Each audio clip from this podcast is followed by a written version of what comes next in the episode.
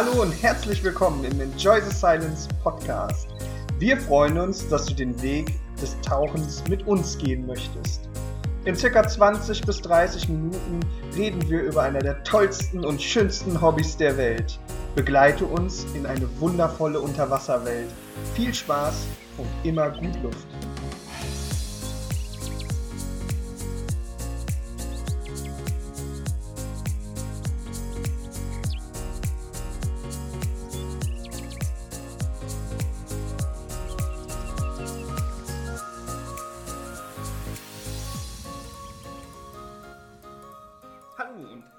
Willkommen zum ETS Brotkasten. Heute mit dem Dennis und mit Marcel.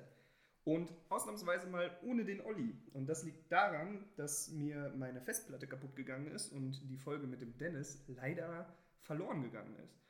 Und kurzfristig hatte Dennis Zeit, ich bin zu ihm gefahren und wir nehmen die Aufnahme jetzt hier bei ihm auf. Deswegen auch eine leicht andere Akustik, aber das sollte uns nicht stören. Dennis, danke, dass du Zeit hast. Gerne. Okay, wir ähm, wollten etwas über dich erfahren. Ich weiß jetzt schon eine ganze Menge, aber ich versuche einfach mal die Fragen nochmal so zu stellen. Und ich würde gerne beginnen mit, ähm, wie bist du zum Tauchen gekommen? Ich habe meine Tauchkarriere ganz klassisch begonnen mit dem Open Water Diver. Als ich zehn war, habe ich in, im Hotelpool in der Türkei mal ein Schnuppertauchen gemacht. Das könnte ich auch als Start der Tauchkarriere bezeichnen, aber wirklich verfolgt das Ganze circa seit 2010. Den OWD-Schein oder den, den Ein-Stern, CMAS Ein-Stern in Köln an der Uni gemacht. Meine Frau hat zu der Zeit dort studiert und da gab es halt einfach die Möglichkeit, ähm, ja, so einen Unitauchkurs zu besuchen. Das war dann der Start und von da an ging es dann weiter. Klassisch Zwei-Sterne-Ausbildung, Rescue Diver. Irgendwann zog es mich und meine Frau mehr in die Tiefe. Dann kam technische Ausbildung dazu, die Compression Procedures, Trimix etc. etc. Und inzwischen zieht es uns besonders in Höhlen. Mhm. Mm, Hattest du damals Bock oder hast du das gemacht wegen deiner Frau? Nee, ähm, das war eigentlich ein Thema schon bevor es dieses Angebot an der Uni gab. Meine Frau hat dann geschaltet, hat nachgefragt, ob es okay ist, einen externen, ich habe nicht dort studiert, ähm, mitzubringen in den Kurs. Das war okay und ähm, dann haben wir die klassische Tauchausbildung in einer kommerziellen Tauchschule gemacht. Den drei, Themas drei Stern, den haben wir dann später ähm, in einem lokalen Verein in Düren noch nachgeholt. War Mhm. auch mal eine ganz andere Art nochmal im Vergleich zur ähm, kommerziellen Ausbildung. Aber alles hat seine, seine Vor- und Nachteile. Das stimmt. Du hast gerade schon gesagt, dass äh, ihr dann ins Cave Diving äh, irgendwann übergegangen seid. Dazwischen lag aber vermutlich noch ein bisschen Zeit. Dazwischen lag Zeit und vor allem circa 500 Stunden unter Wasser. Also Mhm. das ist, glaube ich, das Entscheidende. Ähm, seit 2010 drehen sich fast alle Urlaube ums Tauchen. Inzwischen bin ich auch professionell in der Branche unterwegs, das heißt nicht nur privat bei meinem Hobbytauchen, sondern auch ähm, auf meiner täglichen Arbeit bin ich halt, ähm, ja, beschäftige ich mich ausschließlich mit Tauchen. Also eigentlich ist es mein Leben, wenn man so möchte. Viel links und rechts gibt es nicht. Okay. Macht ihr noch Urlaub ohne Tauchen? Ähm, zwischendurch ja, das sind dann aber eher Kurztrips, Städtetrips. Ähm, und wenn kein See oder kein Meer in der Nähe ist, dann muss man halt auch mal verzichten. Aber wir versuchen es schon so einzurichten, dass eine Tauchaktivität immer dabei ist. Selbst bei einem Roadtrip durch Australien.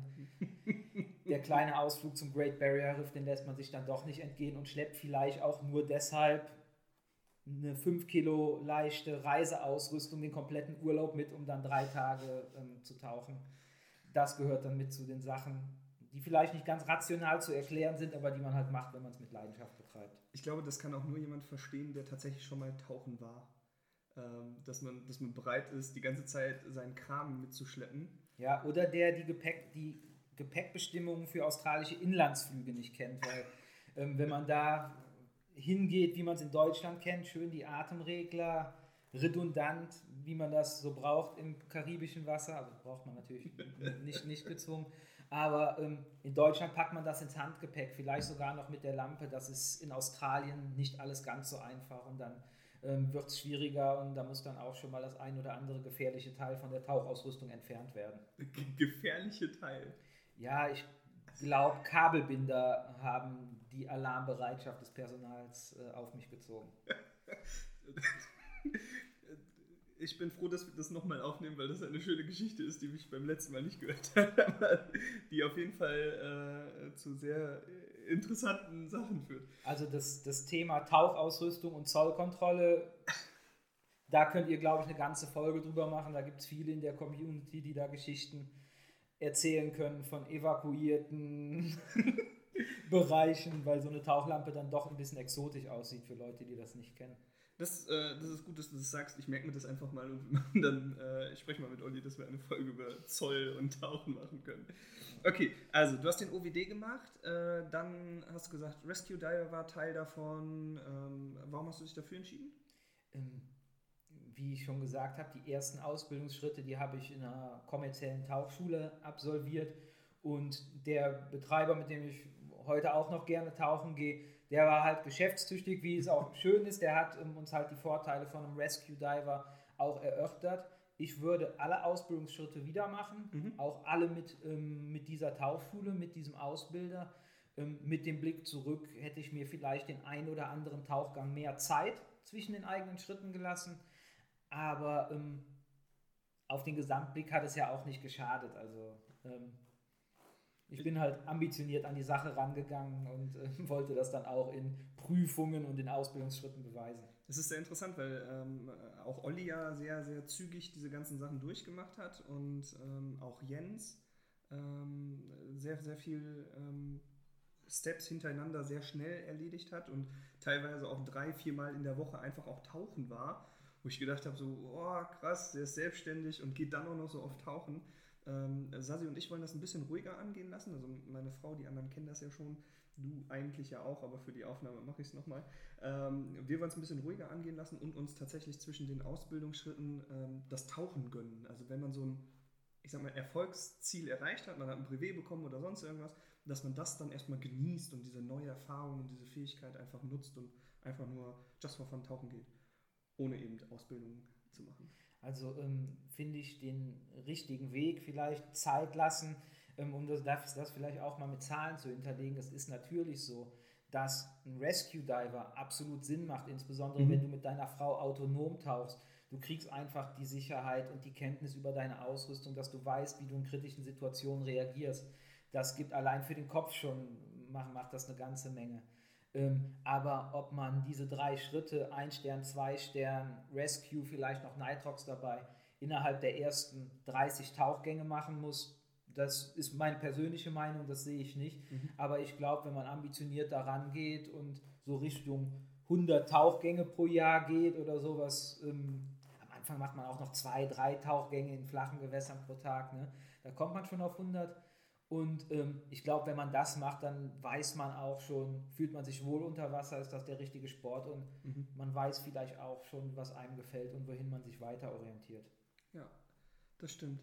Okay, äh, wir haben Rescue Diver und diese ganzen, ich sag mal, Basisausbildungen hinter dir gemacht und dann hast du gesagt, hat es euch erst in die Tiefe gezogen, wenn ich das richtig verstanden habe. Trimix-Ausbildung und so weiter. Ähm, du machst das alles mit deiner Frau zusammen. Die ist auch genauso ambitioniert oder hechelt die hinterher oder seid ihr da tatsächlich auf dem gleichen? Nee, um, um Himmels Willen, wir haben die Ausbildung zusammen angefangen. Wir haben im Grunde genommen alle Ausbildungsschritte zusammen gemacht. Sicherlich gab es immer einen von uns, der den der die Idee hatte, das zu machen. Und dann ähm, ist es natürlich auch schnell so, dass man dann nicht zurückstecken möchte oder dass man es einfach dann gemeinsam machen möchte, um auf dem gleichen Level zu sein. Vielleicht auch eine kleine Prise gesundes Konkurrenzdenken oder Wettbewerbsdenken, mhm. Konkurrenzdenken streiche ich hiermit äh, aus, aus dem Podcast. Nee, aber so ein, ja, so ein gesundes Wettbewerbsdenken, ähm, aber immer auf einer vernünftigen Basis. Also eine der ersten Sachen, die wir mitbekommen haben, war der Spruch Better safe than sorry.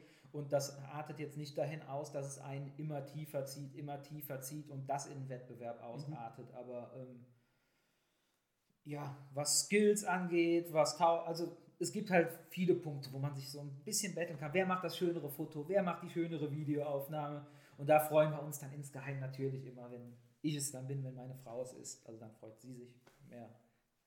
Ja. alles auf einer gesunden Ebene. Ja, ich finde das auch ganz schön. Wir, ähm, ich weiß nicht, äh, Holland Panhiel, sagt ihr was? Ja. Gut. Ähm, eigentlich eine doofe Frage, aber. Gar nicht, gar, übrigens gar nicht so weit weg von hier. Das Ja. dürfte so eine 60 Kilometer Fahrt sein. Ja, ungefähr. ungefähr, ja.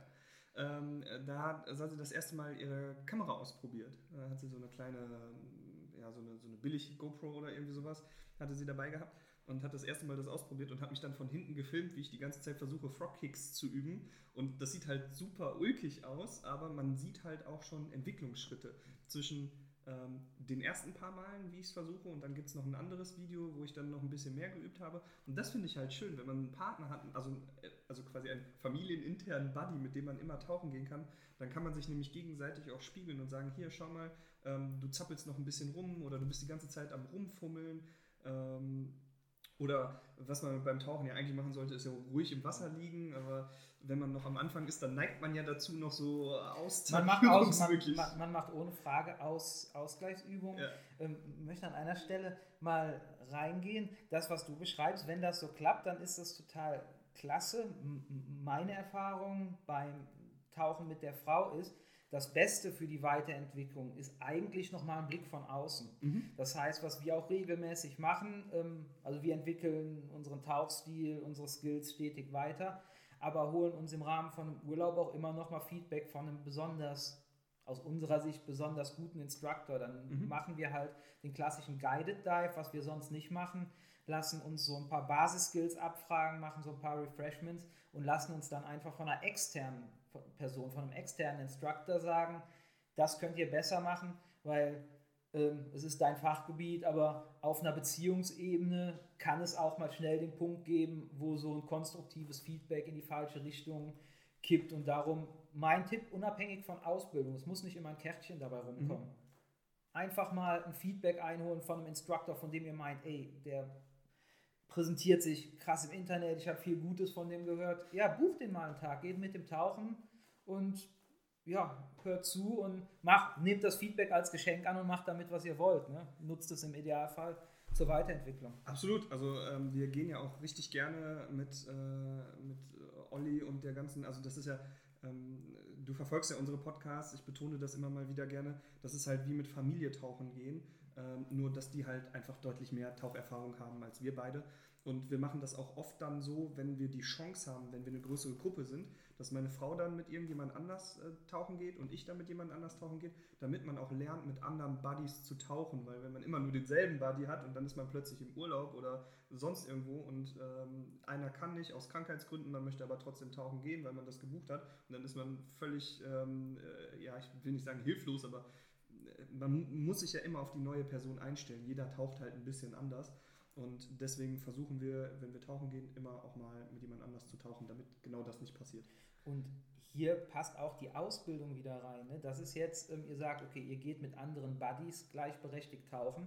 Und die nächsten Ausbildungsschritte, die gehen dann halt dahin, dass du halt auch mal lernst, in dem Team dann die Führung zu unter, Mhm. äh, übernehmen und mal mit einem weniger erfahrenen Taucher ins Wasser zu gehen. Dafür bietet sich, ich sag mal, so eine Club-Atmosphäre von, einem, von einer Tauchbasis oder von einem Shop natürlich an. Weil da kommt immer mal Nachwuchs, man kann sich auch ausprobieren ähm, in, der, in der Führungs- und vor allem Briefing-Situation, was ja essentiell ist bei der ganzen Geschichte. Ja. Und ähm, daher, man kann immer gucken, wo man hingehen will. Es gibt genug Leute, die haben zusammen den AOWD gemacht, machen seitdem aber hunderte und tausende Tauchgänge zusammen. Von diesen Leuten kann man nicht sagen, die sind schlechtere oder bessere Mhm. Taucher als, als andere. Ähm, wenn man bereit ist, sich auch selbst immer mal wieder zu hinterfragen, sich selbst ehrliches Feedback zu geben und dadurch die Weiterentwicklung dann kommt, dann ist das eine super Sache. Die meisten brauchen dann doch den Anstoß und das Feedback von einem Instructor und das ist auch gut, dass es da so viele kompetente Leute gibt wie den Olli zum Beispiel. Absolut, sehe ich auch so. Okay, wir haben, wir haben äh, Trimix hast du gemacht. Ähm, Genau. Ich glaube, das habe ich beim ersten Mal nicht gefragt, aber es ist mir nachher eingefallen.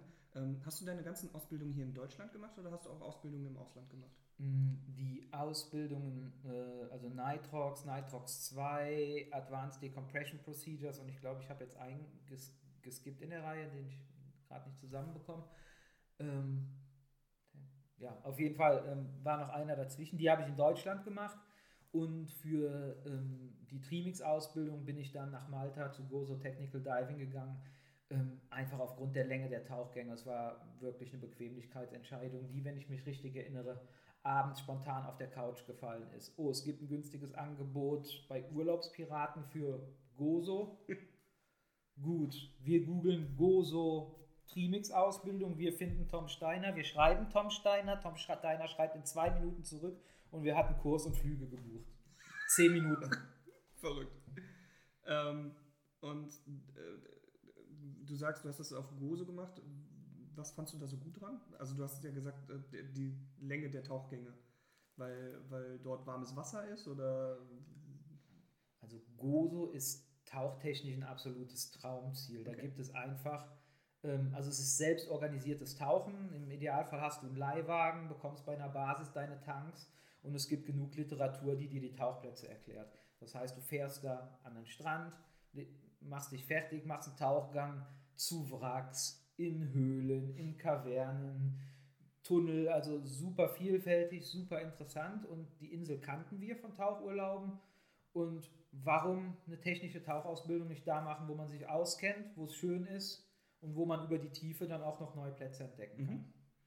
Okay, äh, wir hatten ja schon eine Folge über Wracks und sowas gemacht. Äh, vor Gosu liegen dann auch einige, wenn ich das richtig rausgehört habe. Genau, es gibt einige, die sind für Taucher versenkt worden. Das sind also Unterwasserattraktionen, das sind aber große Fähren, die also den kompletten das komplette Wracktauch-Feeling auch geben, optimal für Ausbildung, nur ein bisschen ausgeräumt, also es gibt nicht mehr so viele Gefahren von Hängenbleiben mhm. und so, alle Fenster sind raus, ähm, es gibt immer einen Ausgang. Aber sogar eines der bekanntesten Wrackfotomotive liegt da auf Gozo. Das ist so eine Treppe in der, in der Carvela, die geht da runter und da gibt es unendlich viele Fotos von, weil das einfach so eine Szenerie ist. Man taucht halt so eine Treppe runter, so ein bisschen gesunkene Titanic-Feeling und sowas. Ähm, ja, und von den Wracks gibt es da mehrere. Es gibt auch noch historische Wracks. Die meisten davon sind entweder schon sehr in Mitleidenschaft gezogen, also mhm. es ist nicht mehr viel übrig, oder sie sind wirklich technischen Tauchern vorbehalten, wie die MS Stubborn, ein, äh, ein U-Boot, mhm. was zwischen Malta und Gozo liegt, auf 55 Meter Grund ungefähr. Das ist ja auch schon eine ordentliche Tiefe, da muss man schon ein bisschen tauchen können, ja, das stimmt. Ähm, oder sehr viel Glück haben. oder sehr viel Glück. Aber da Olli und ich in unseren Podcast-Folgen sehr darauf bedacht sind, auf Sicherheit und solche Banalitäten hinzuweisen, äh, ist Glück, glaube ich, nicht der Faktor, mit dem wir arbeiten. Auch nicht in unserem Podcast. Nee, das ist auch richtig so. Die Sitten sind natürlich in unterschiedlichen Ländern anders und man sieht oder hört tatsächlich regelmäßig Geschichten von Tauchgängen zu dieser MS Stubborn auf Mono 12, auf Mono 15.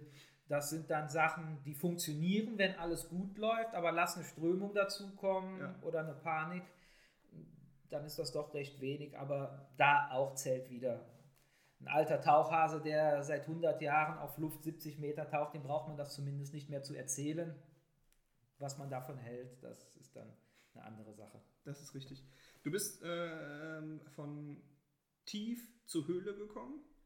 Das war auch so eine spontane Aktion oder war das schon etwas, was ihr beim OWD schon gedacht habt, oh, irgendwann mal so Höhlen tauchen, das wäre was?